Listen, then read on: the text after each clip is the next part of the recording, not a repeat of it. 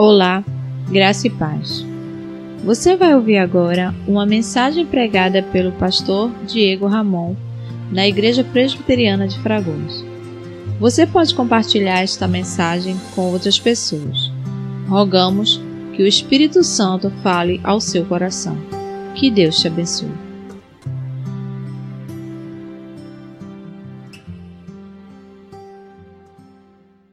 Abra sua Bíblia no livro de Atos dos Apóstolos, capítulo 16. Enquanto você abre a sua Bíblia, eu gostaria de pensar com você um pouco nesta noite a respeito do isolamento. Talvez você já diga assim no seu coração: estou cansado de ouvir sobre isso. E eu diria para você: eu também. Mas por que eu estou puxando esse assunto logo na introdução do sermão, sendo um assunto tão inconveniente? Porque se você liga a televisão, é coronavírus o tempo todo. Se você liga o rádio, o jornal, e até mesmo todas as vezes que as pessoas têm feito lives, têm falado sobre ele, então o assunto não sai da nossa mente. Agora, as pessoas usando máscaras direto, então nós ficamos automaticamente sendo lembrados de que existe um vírus e que a gente precisa, de alguma forma, se cuidar.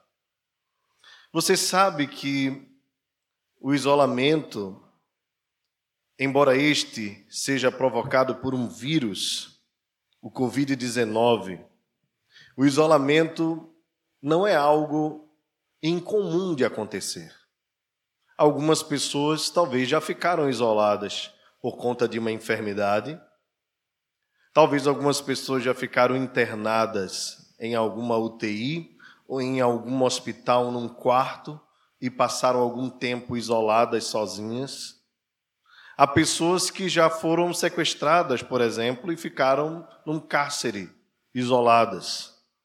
Também há pessoas que, por conta de algum delito que cometeram, passaram algum tempo também isoladas, inclusive algumas que injustamente foram condenadas, por exemplo, também existem esses casos, foram submetidos ao isolamento propositalmente.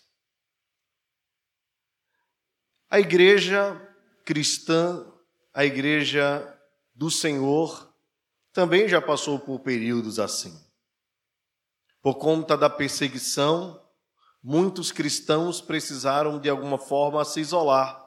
Eu não sei se você lembra, mas no livro de Atos, depois de Pedro ser preso, quando ele estava num cárcere isolado, e quando sai daquele isolamento, ele vai até a casa de Maria, mãe de João Marcos, e eles, os discípulos, mais as mulheres, alguns dos apóstolos, estavam lá isolados por conta da forte perseguição que os atingia naquele momento. Eu quero nessa noite falar sobre um isolamento que não durou muito tempo nesta ocasião na vida do apóstolo Paulo, que foi um tempo curto, mas onde o apóstolo Paulo teve uma postura tão forte, tão importante, que eu quero trazer algumas lições para a nossa reflexão nesses dias de isolamento em que estamos vivendo, não por conta da perseguição ao cristianismo, pelo menos por enquanto, mas por conta desse vírus que assola o mundo todo. Também não poderia deixar de lembrar a você que em alguns países, muitos dos nossos irmãos estão isolados e não é há pouco tempo. Estão isolados há muito tempo inclusive na China, país que teve a, a origem do vírus, é o país onde muitos dos nossos irmãos, milhares, se não até milhões de irmãos, vivem o cristianismo comunitário de forma isolada. Interessante pensarmos um pouco a respeito disso, porque quando nós pensamos sobre a igreja perseguida, nós automaticamente pensamos naqueles irmãos e lamentamos por eles. E pensamos assim: olha, nós precisamos ir lá e confortar aqueles irmãos, porque eles conhecem o Evangelho agora e precisam ser fortalecidos. De fato, todos nós cristãos precisamos ser fortalecidos. Mas eu queria lembrar a você que, na verdade, o cristianismo não é uma origem nossa ocidental, muito menos latino-americana. Na verdade, esses irmãos estão na resistência pelo Evangelho, pela causa de Cristo, há muito mais tempo do que nós. Porque o Evangelho começou lá, o cristianismo começou lá.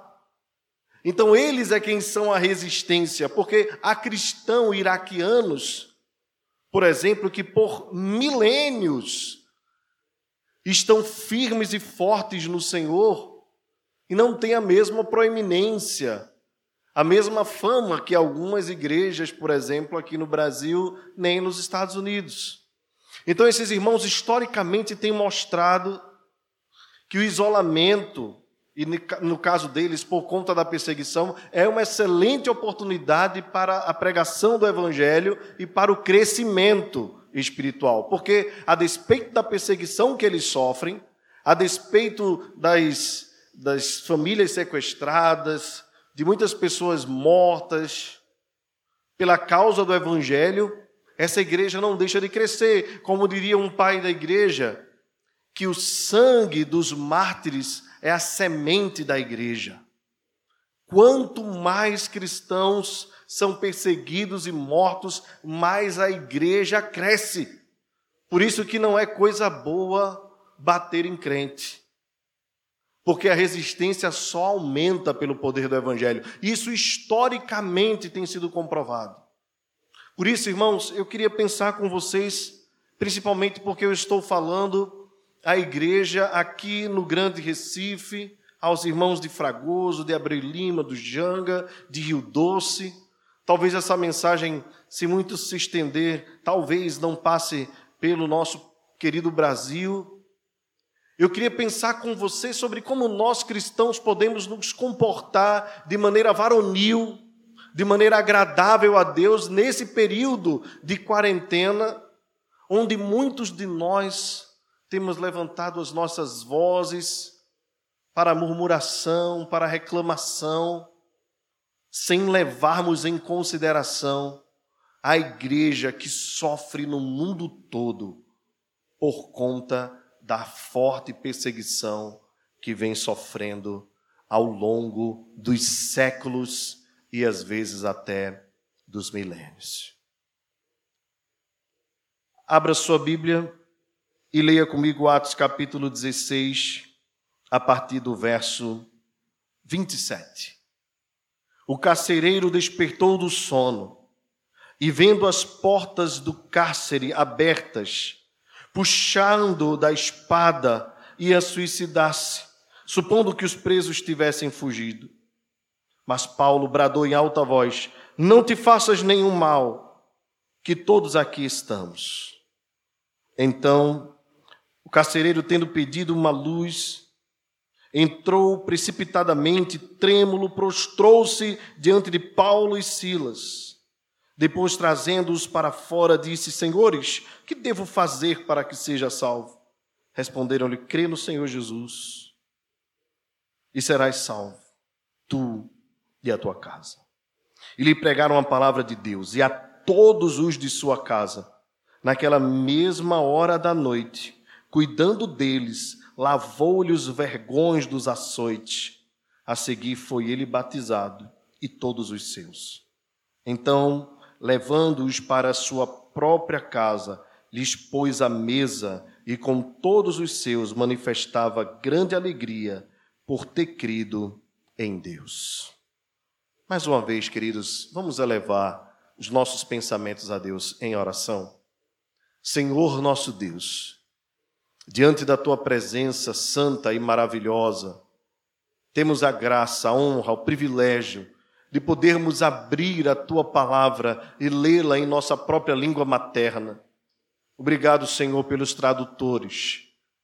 Obrigado por esses homens e mulheres de Deus que ao longo dos séculos têm dedicado e devotado suas vidas para que nações, povos, etnias possam conhecer a tua palavra escrita. Obrigado, Senhor, também, porque mesmo com essa pandemia e com o isolamento, não temos sido impedidos de transmitir a tua palavra aos irmãos que estão em casa. Obrigado, Senhor, porque temos a liberdade, chegamos aqui na tua santa paz e pela tua graça voltaremos na tua santa paz. E nenhum de nós está aqui com uma metralhadora apontada para suas cabeças, para sua cabeça. Pelo contrário, temos plena e total liberdade. Louvamos ao Senhor por isso. Queremos te pedir agora, Senhor, pelos irmãos que neste momento talvez não tenham nem a Bíblia em sua própria língua. E aqueles que a têm, talvez não podem abri-la e lê-la de maneira pública. E talvez se em suas casas forem achada esta palavra, podem ter suas vidas ceifadas. Te agradecemos porque temos essa liberdade. Te pedimos perdão porque tendo-a, às vezes não desfrutamos. Tem misericórdia de nós, em nome de Jesus. Amém.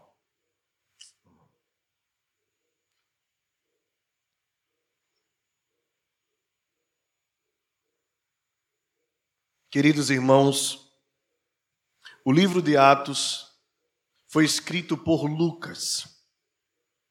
Lucas era um médico e historiador que preservou passagens maravilhosas a respeito de Jesus no seu primeiro livro e a respeito da igreja de Jesus no seu segundo livro. Ele era um homem muito querido no meio da igreja, um evangelista de muita habilidade técnica, mas também foi um homem que vivenciou a história da igreja viajando com o apóstolo Paulo na sua segunda viagem missionária na região da Europa, Acaia e Macedônia.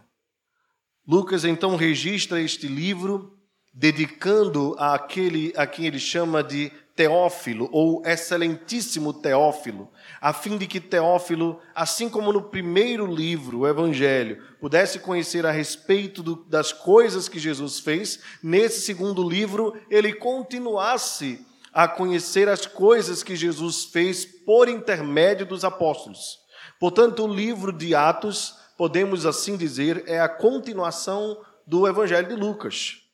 Agora mostrando como Cristo vai cumprir o seu propósito, visto que no Evangelho, enquanto estava aqui, o Senhor Jesus focou em Israel, agora ele disse aos discípulos: Vocês receberam poder para ir pelo Espírito Santo anunciar o Evangelho a todos os povos e a todas as nações.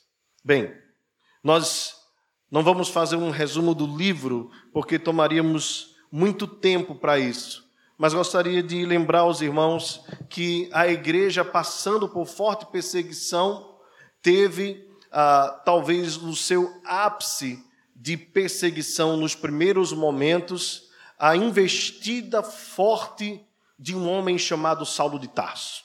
Esse homem, sendo fariseu dos fariseus, um homem muito importante na religião farisaica, tinha carta de autorização nas mãos para prender e encerrar irmãos no cárcere. E quando viajava para Damasco com esse propósito, o Senhor o encontrou e o fez literalmente cair do cavalo, de maneira que ele viu uma grande luz e ouviu uma voz dizendo: Saulo, Saulo, por que me persegues? Este homem, pouco tempo atrás, havia consentido na primeira morte de um discípulo do Senhor chamado Estevão. Saulo então vai para a região da Arábia, depois de ter os seus olhos abertos por Ananias, passa ali algum tempo, porque Deus havia dito por meio de Ananias: Eu mostrarei o quanto lhe importa sofrer pelo meu nome. Paulo então passa um tempo sozinho, e depois volta. E nós o encontramos na igreja de Antioquia, já no capítulo 13.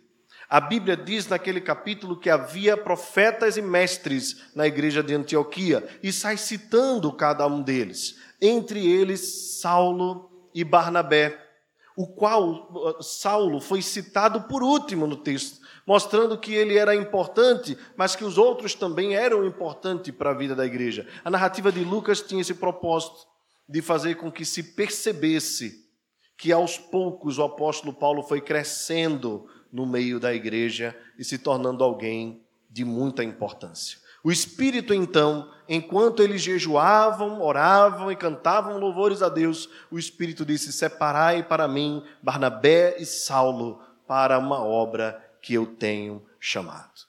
Ali então, a igreja abençoa a vida daqueles homens, os enviam para cumprir a vocação, o chamado do Senhor. Esses dois irmãos Saulo e Barnabé vão primeiramente para a região da Ásia Menor, aquela que nós chamamos a primeira viagem missionária, e passam por grandes cidades e cidades importantes, como a cidade de Chipre, que era a cidade natal de Barnabé, a cidade de Derbe, Listra e outras, até chegarem à principal cidade da Ásia Menor, considerada a capital, a grande cidade de Éfeso, onde Deus fez maravilhas e houve grandes conversões naquela cidade. O apóstolo Paulo, então, junto com Barnabé, voltam para uh, a região de Antioquia. E ali, depois de terem contado tudo o que o Senhor havia feito, é, a, aliás, voltando para Jerusalém, contando tudo o que o Senhor havia feito, passado um tempo, o Senhor então os levanta novamente, mas agora não mais Paulo e Barnabé, mas agora Paulo e Silas. E eles tinham um firme propósito de voltar àquelas cidades para fortalecer aqueles irmãos. E o Senhor os impede de fazer isso. De maneira que agora o Espírito os conduz para uma região importante, a região da Acaia e da Macedônia, conhecida por nós hoje como Europa. Entre aquelas cidades, a mais importante, ou uma das mais importantes que eles chegam é a cidade de Filipos. Na cidade de Filipos, depois deles terem passado por Troade uh, e por outras regiões, uh, naquela cidade há três conversões importantes depois da pregação do Evangelho. A primeira delas é a conversão de Lídia, uma mulher rica, vendedora de púrpura, que, ah, segundo o capítulo 16, verso 14, diz que ela era natural de Tiatira e era temente a Deus. E o Senhor abriu o coração de Lídia para que ela pudesse atender às coisas que o Senhor falava através do apóstolo Paulo. Depois desta conversão, o Senhor os conduz até um lugar de oração onde uma jovem que estava possessa de um espírito maligno se aproximou deles, um espírito adivinhador. E essa mulher se tornou um objeto de lucro para os seus senhores, o que mostrava que ela era uma escrava. Então, depois delas terem tido um encontro com aqueles grandes homens de Deus, o apóstolo Paulo e Silas retiram o espírito maligno da vida daquela mulher e o espírito saiu. Naquele instante, os seus senhores irados contra eles porque haviam perdido dinheiro. Veja, observem a maldade. Eles lucravam com a possessão maligna daquela mulher, ou seja, é o pecado em cima do pecado, o abismo chamando outro abismo. De tal sorte eles ficaram irados que conseguiram convencer as autoridades a lançarem Paulo e Silas no cárcere. O texto nos diz no capítulo 16, no verso a partir do verso 19, que o carcereiro recebeu ordem para levá-los para o cárcere interior, prendeu os pés de Paulo e Silas num tronco. Observe então que nós estamos falando de um momento dramático. Porque esses homens haviam dispostos os seus corações para fazerem a vontade de Deus. Eles disseram ao Senhor: Senhor, nós vamos ser obedientes ao teu chamado. O Senhor foi ao encontro de Paulo, particularmente conhecemos a história dele. Foi o Senhor quem foi ao encontro de Paulo, foi o Senhor quem o chamou. E agora Paulo vai sendo obediente a Deus em todas as coisas. Depois da primeira viagem, volta para Jerusalém, no capítulo 15, dá um testemunho belíssimo do que Deus havia feito, e tudo estava caminhando bem na vida e no chamado missionário daquele homem. E agora, buscando fazer a vontade de Deus, o Senhor diz: Não, você não vai para tal região, você vai para essa. Então, Paulo certamente pensou como eu e você: eu quero fazer é a vontade do Senhor. E por fazer a vontade do Senhor, o que Paulo recebeu do Senhor foi prisão. O que Paulo recebeu do Senhor foi açoite. O que Paulo recebeu do Senhor foi os seus pés presos num tronco. O texto nos diz, no verso 22, que rasgaram as vestes deles e mandaram feri-los açoitá-los com varas. Imagine você com as suas roupas rasgadas. Imagine você com sangue escorrendo pelo seu corpo. Imagine você com o seu couro, o seu couro, a sua pele rasgada. Talvez por conta daquilo ali, certamente vários hematomas, vários furos no seu corpo, vários cortes. Os corpos daqueles homens, e agora por fim, são colocados num cárcere insalubre, talvez frio, cheio de mofo. E ali eles estavam expostos a infecções, a bactérias. Os seus pés presos a um tronco, certamente, certamente aquilo ali estava muito sujo. Certamente eles não tiveram um bom atendimento de comida, por exemplo. Certamente estavam sem beber água. E eles podiam pensar assim, se eles fossem teólogos da prosperidade, que tem algum pecado que eu cometi para que isso pudesse acontecer na minha vida. Se alguma coisa eu devo ter feito de errado. Mas não foi. Pelo contrário, foi o próprio Senhor que disse assim: Eu vou te mostrar, Paulo, o quanto te importa sofrer pelo meu nome. Meus irmãos, isso aqui é um tapa na cara dos teólogos da prosperidade. Porque em nenhum momento, observe, em nenhum momento nós vemos o apóstolo Paulo reclamando absolutamente nada com Deus do que lhe estava acontecendo. Ou seja, esse homem estava sofrendo, tendo seu corpo é, elevado ao limite da dor, e o texto não mostra Paulo reclamando. Ele estava no isolamento, com fome, ferido, com a sua vida ameaçada, com outros presos ali que de fato eram pessoas perigosas, numa área insalubre, podre, escura, talvez fria demais durante a noite, quente demais durante o dia. E o texto nos diz no verso 27, no 25, que por volta da meia-noite, Paulo e Silas oravam e cantavam louvores a Deus. Meus queridos, quando o texto diz que eles oravam e cantavam louvores a Deus, isso marca o nosso coração e nos faz perceber o quanto nós somos crentes mimados. O quanto, como nós, quando nós somos tirados o mínimo da nossa zona de conforto, nós começamos um esquema de autodefesa, de autopiedade, de autocomiseração. E nós começamos a murmurar, a reclamar. Esses homens presos pela causa do Evangelho, isolados dos seus amigos, dos seus familiares, dos seus irmãos, dos seus patrícios, dos seus queridos.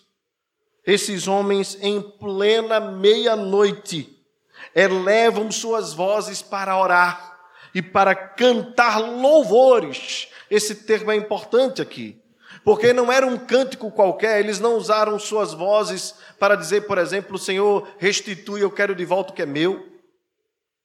Eles não levantaram suas vozes para dizer: quem me viu passar na prova e não me ajudou, quando vê a minha bênção vai se arrepender.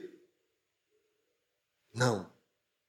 Em plena prisão, em plena dor, em plena situação de, de insalubridade, eles cantavam elogios a Deus.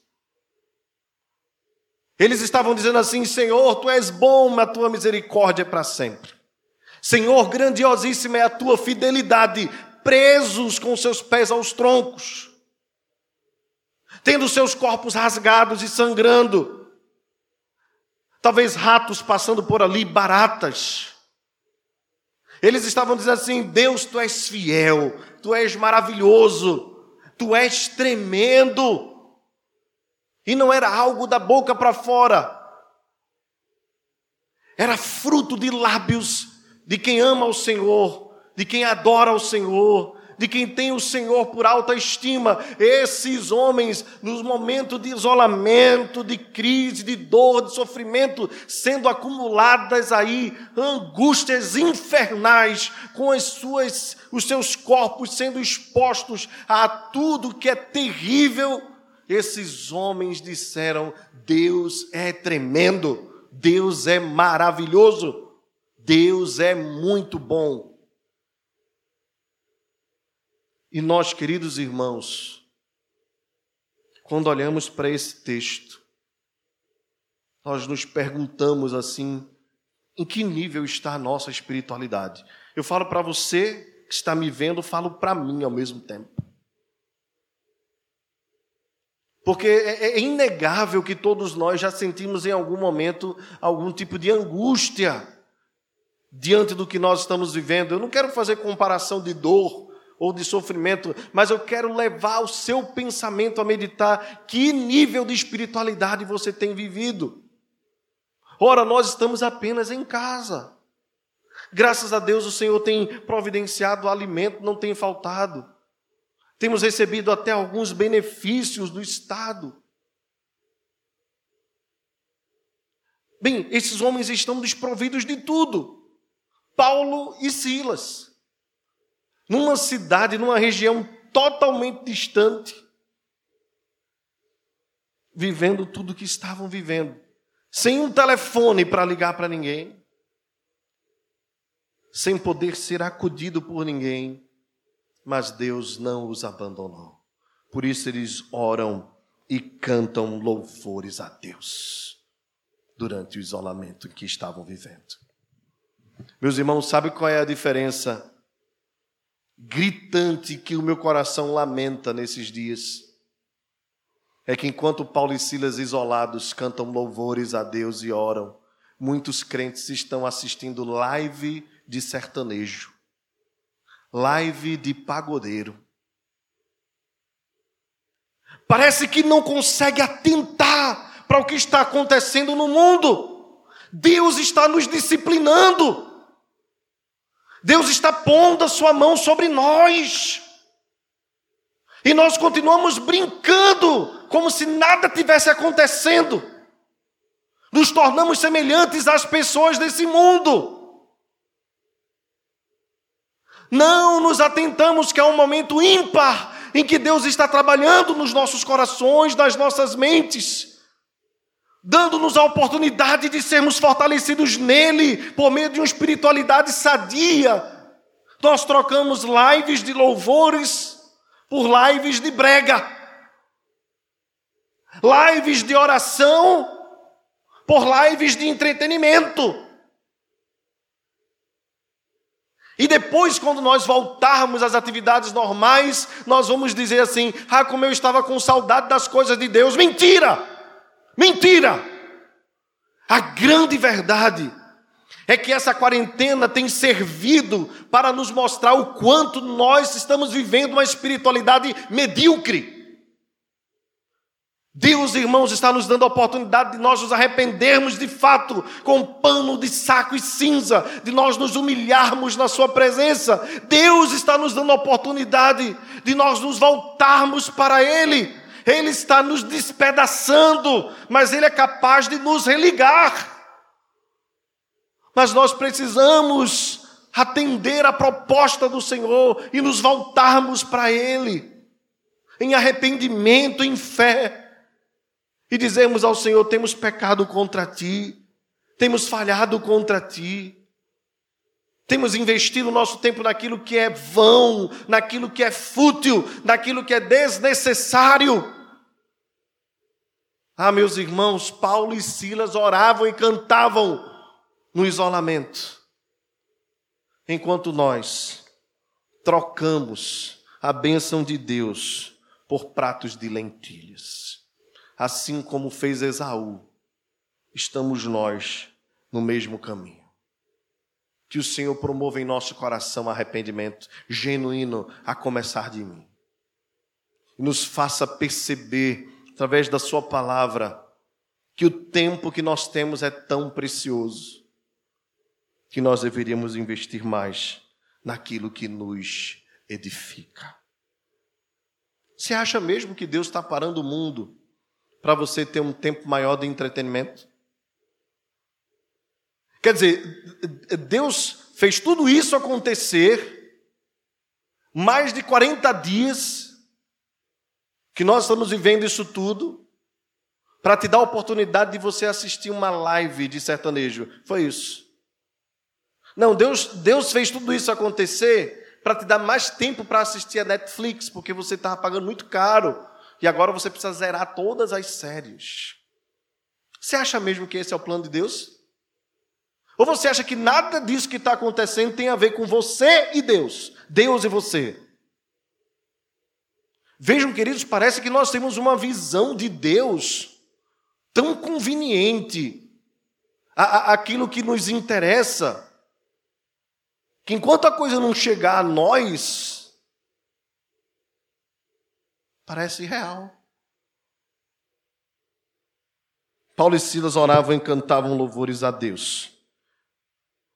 E faziam com que os demais companheiros de prisão escutassem. Você está entendendo aqui? Paulo percebeu aquilo ali como uma oportunidade de exaltar a Deus, fazendo com que os presos, de fato aqueles homens tinham cometido alguma coisa para estar ali. Talvez muitos deles tivessem ali naquele momento tendo a última oportunidade de ouvir a mensagem do Senhor, porque alguns poderiam mesmo ser mortos depois. Paulo diz assim: Eu vou cantar. Silas diz: Eu vou cantar contigo. E os presos escutam quem é Deus. Meus irmãos, isolamento, nós temos visto pessoas como essas aqui, o público que estava ouvindo os louvores que Paulo cantava, pessoas presas também, pessoas aprisionadas pelo pecado, pelo medo, pessoas com medo da morte. Nós temos visto pessoas com crises terríveis de ansiedade, porque estão com medo da morte nada mais natural de quem não conhece a vida e a vida eterna, o medo da morte. Eu não estou desdenhando deles, porque outrora nós vivíamos também sem esperança, mas agora nós temos a esperança da ressurreição. Temos a certeza que se morrermos, esse corpo corruptível vai, vai deixar aqui nessa terra, no pó, a sua corruptibilidade e nós receberemos do Senhor um novo corpo. Meus irmãos, para nós é lucro, é lucro. Mas para eles é desespero. Assim como esses homens estavam na prisão e tinham medo de morrer, nós estamos vendo pessoas próximas a nós com esse mesmo temor. E aí o que, é que a gente faz? Canta louvores a Deus, ora por essas pessoas. Veja que grande oportunidade Deus está nos dando.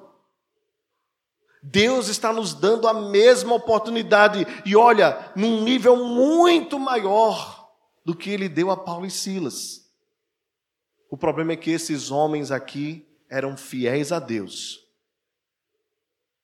E nós, infelizmente, muitas vezes temos vivido um evangelho abaixo da média. No verso 26, o texto diz que veio um terremoto que sacudiu os alicerces da prisão, abriram-se todas as portas e soltaram as cadeias de todos.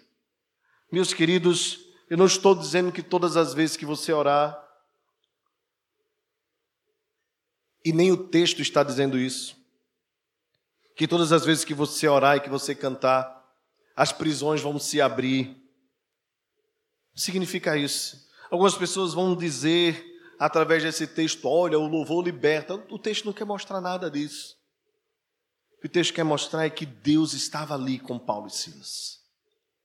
E que o Senhor mesmo promoveu a abertura daquele cárcere e o terremoto é para mostrar que não foi nada ordinário o que aconteceu ali, foi extraordinário.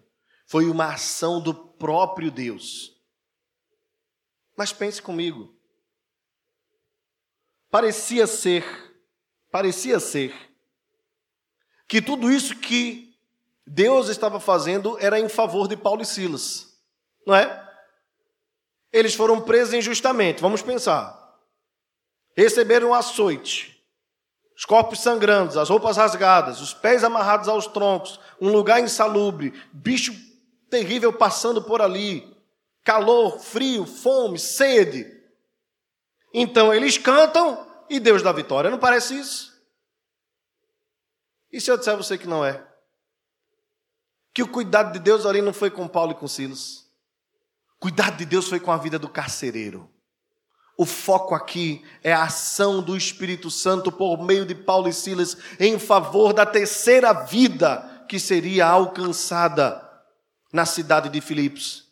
Depois de Lídia e daquela jovem adivinhadora, agora Deus faz tudo isso acontecer, inclusive a prisão de Paulo e Silas e tudo que eles sofreram, para alcançar uma vida, uma família.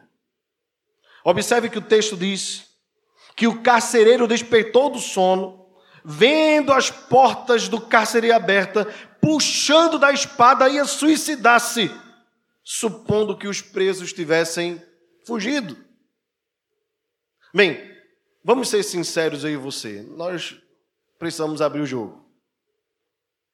Se eu tivesse apanhado como Paulo apanhou daquele carcereiro, se eu tivesse com a fome que Paulo estava, se eu tivesse com a sede que Paulo estava, mesmo tendo cantado louvor a Deus, e eu visse a cadeia aberta, e brechasse de longe aquele carcereiro puxando a espada, eu ia dizer: é agora que tu vai morrer, danado.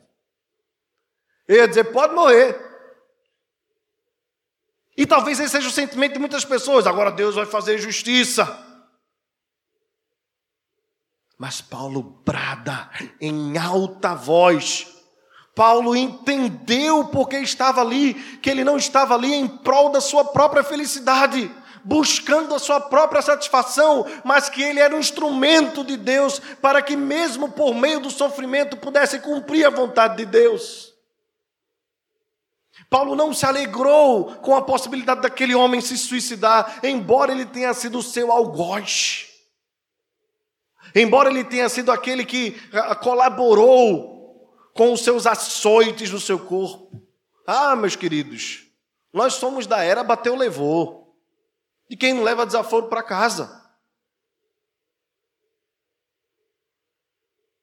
Mas Paulo brada em alta voz, dizendo: Não te faças nenhum mal, estamos todos aqui.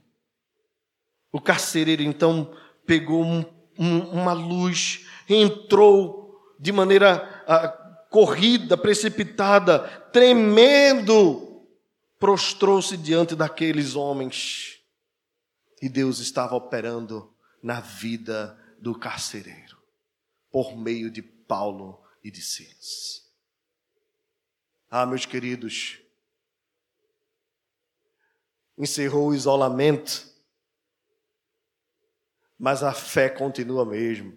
Encerrou o isolamento, mas o chamado continua mesmo.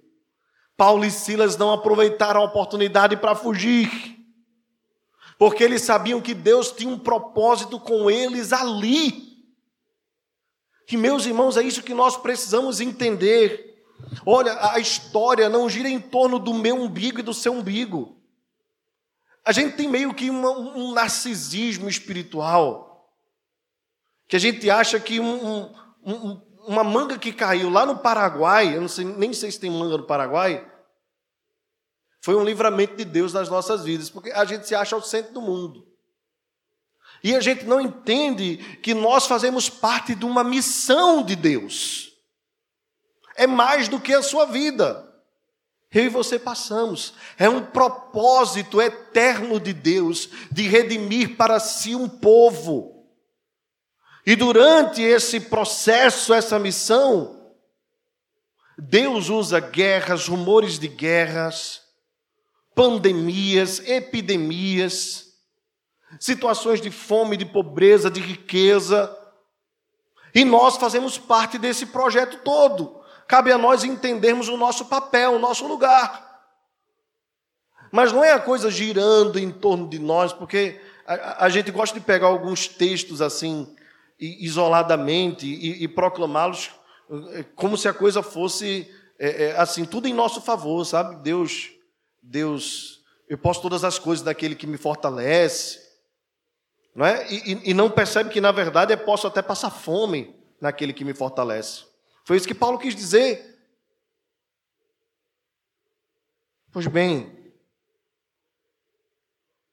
depois de trazê-los, trazendo-os para fora, no verso 30 o texto nos diz que o carcereiro perguntou: Senhores, o que devo fazer para que seja salvo? Paulo não diz assim: cuide das minhas feridas primeiro. Paulo não diz assim: estou com fome. Paulo não diz aquele homem assim: espera um pouco, eu vou tomar um banho. Depois que eu comer, aí eu te conto essa mensagem. Não, Paulo tinha urgência. Sabe lá, queridos, o que aquele homem poderia sofrer por tudo que aconteceu na prisão? Embora nenhum, ninguém tenha fugido, e essa é uma outra estratégia de Deus. Bem, ele podia sofrer algum tipo de sanção, e se de repente alguém tivesse fugido, ele poderia pagar até com a sua própria vida, ou a sua própria família poderia sofrer algum tipo de punição do Estado romano. Mas Paulo, do jeito que estava, ferido, esfomeado, sofrendo, não perde tempo e urgentemente proclama: crê no Senhor Jesus, serás salvo tu e a tua casa. Meus irmãos, a mensagem do Evangelho é urgente. Eu quero perguntar a você se você está nesse clima da urgência de Deus. Se você já está nessa atmosfera, se você está percebendo o que Deus tem feito. Ou se você tem passado por essa pandemia como qualquer outra pessoa passa.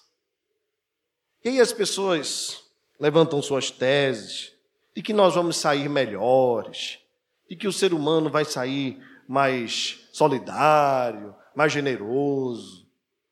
Olha, queridos, eu sinceramente tenho fortes dúvidas quanto a isso. Para não dizer certeza de que o mundo se tornará ainda pior depois dessa pandemia. Nós já vamos ver os reflexos daqui a pouco. Crise econômica. E eu não sou o profeta do mal. e nem quero proclamar aqui coisas que não tenho convicção. Mas posso dizer aos irmãos que nós teremos dias difíceis daqui para frente. E a questão não está, queridos, sinceramente, como serão os próximos dias. A questão é como eu e você seremos. E, na verdade, como eu e você somos.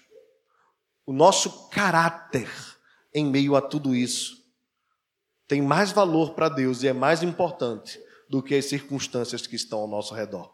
Você vai se tornar alguém mais confiante em Deus, mais temente a Deus. Você vai se tornar alguém que vai buscar viver um estilo de vida mais simples, compartilhando o pouco que você tem com alguém. Você vai se tornar alguém mais generoso, mais fiel a Deus.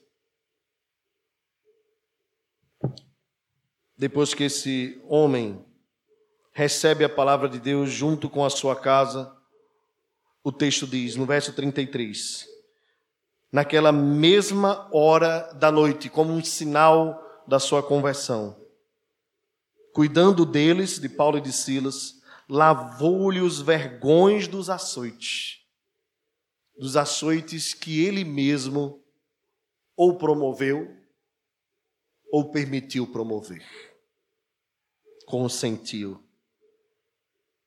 A seguir, ele foi batizado e todos os seus, não há dúvida de que houve batismo para toda a família naquela casa.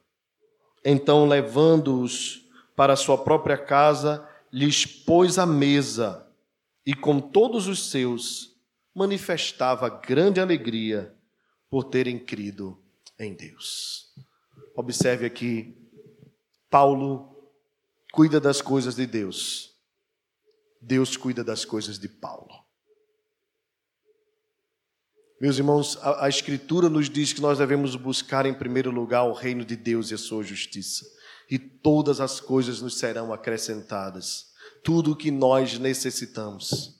Paulo se preocupa primeiramente em atender o propósito de Deus, porque Paulo percebeu que não estava naquele cárcere de graça nem fruto do acaso, mas que tinha um propósito claro.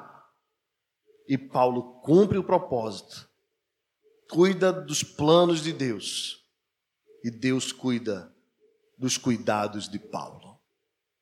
Meus irmãos, é hora de nós restabelecermos os nossos caminhos, reafirmarmos os nossos pés.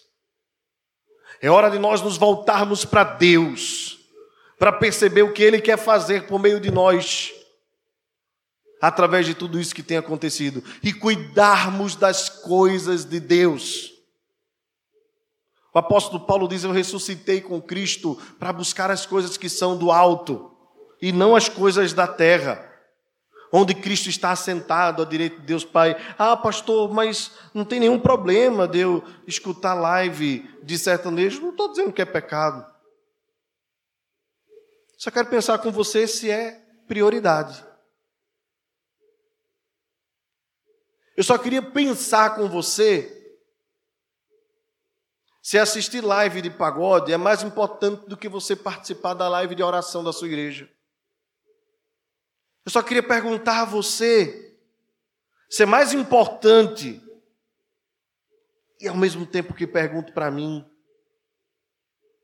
brigar pelas coisas deste mundo, inclusive questões políticas, do que lutarmos para que a causa do Evangelho seja conhecida e proclamada. Bem, não era pecado grave Marta está ansiosa, andando de um lado para outro, ocupado com coisas. E olha que era servir a Deus, a Jesus. Mas Jesus disse que ela escolheu a melhor parte e essa não lhe seria tirada. Nessa quarentena você tem escolhido a melhor parte. Nessa quarentena você tem aproveitado o melhor de Deus, do tempo que Ele está te dando, das oportunidades que Ele está te dando. Bem, Deus não nos chamou a uma vida cristã medíocre. Deus nos chamou a uma vida firme e abundante na Sua presença. nesse instante em que estamos aqui, tendo esse privilégio de ouvir a palavra de Deus, nesse instante que você tem o privilégio de poder dizer assim: fique em casa, porque graças a Deus Ele tem suprido todas as suas necessidades. Há irmãos nossos que estão com armas apontadas para as suas cabeças. Há irmãos nossos que estão agora sofrendo porque não podem se encontrar e se reunir para cultuar a Deus. Há irmãos nossos, enquanto nós passamos a semana sem nem tocar nela, que não tem a Bíblia Sagrada para lê-la. Que tipo de isolamento você tem vivido? Algumas pessoas estão vivendo um isolamento duplo. Um duplo isolamento nesses dias. Isoladas do mundo por causa do vírus isoladas de Deus por conta da dureza do coração. A minha oração é que esse segundo isolamento seja quebrado antes do primeiro. Antes que o primeiro. Porque ainda que nós tenhamos a liberdade de desfrutarmos das coisas do mundo que nós tanto queremos, digo as coisas boas, se nós continuarmos isolados de Deus, tudo perde o sentido. Porque a vida sem Deus é nada, absolutamente nada. Que Deus tenha misericórdia de você e que o Espírito alcance o teu coração através da Sua santa palavra nesta noite. Vamos orar mais uma vez? Peço que você baixe a sua fronte, feche os seus olhos e faça a sua oração. Converse você com o Senhor. Só você e Deus.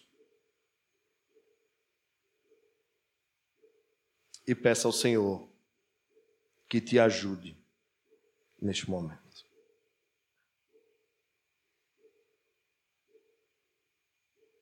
Senhor querido, tem misericórdia de nós faz-nos entender, faz -nos entender que somos teus servos, que somos teus soldados, que somos teus agentes, teus embaixadores,